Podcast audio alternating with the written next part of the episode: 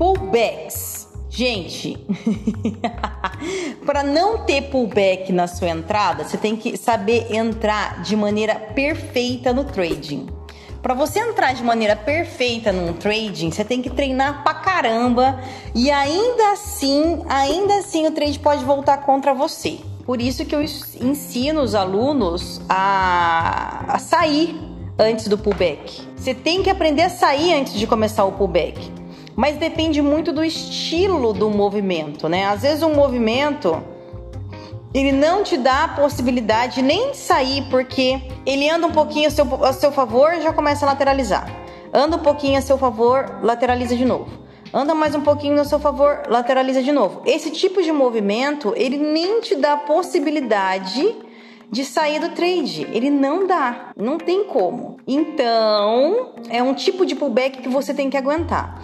Agora, quando o trade ele, eh, você entra no trade e ele espirra e vai muito perto do teu gain, aí é perigoso um pullback, porque quando espirra e vai muito forte perto do seu objetivo, existe alta possibilidade dele fazer um pullback um pullback forte, porque ele espirrou, ele fez um rally ou um colapso na direção do teu objetivo.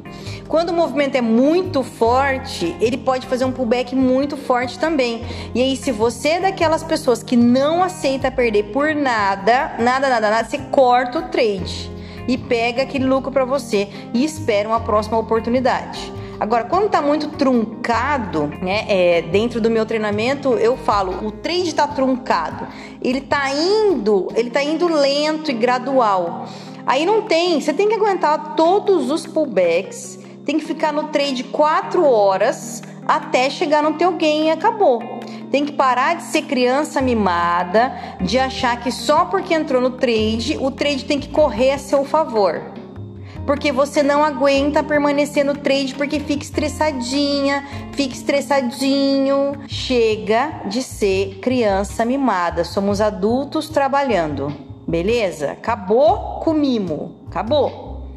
Aceita o risco, aceita o pullback quando ele é um pullback aceitável e corta o trade quando o pullback não é um pullback aceitável.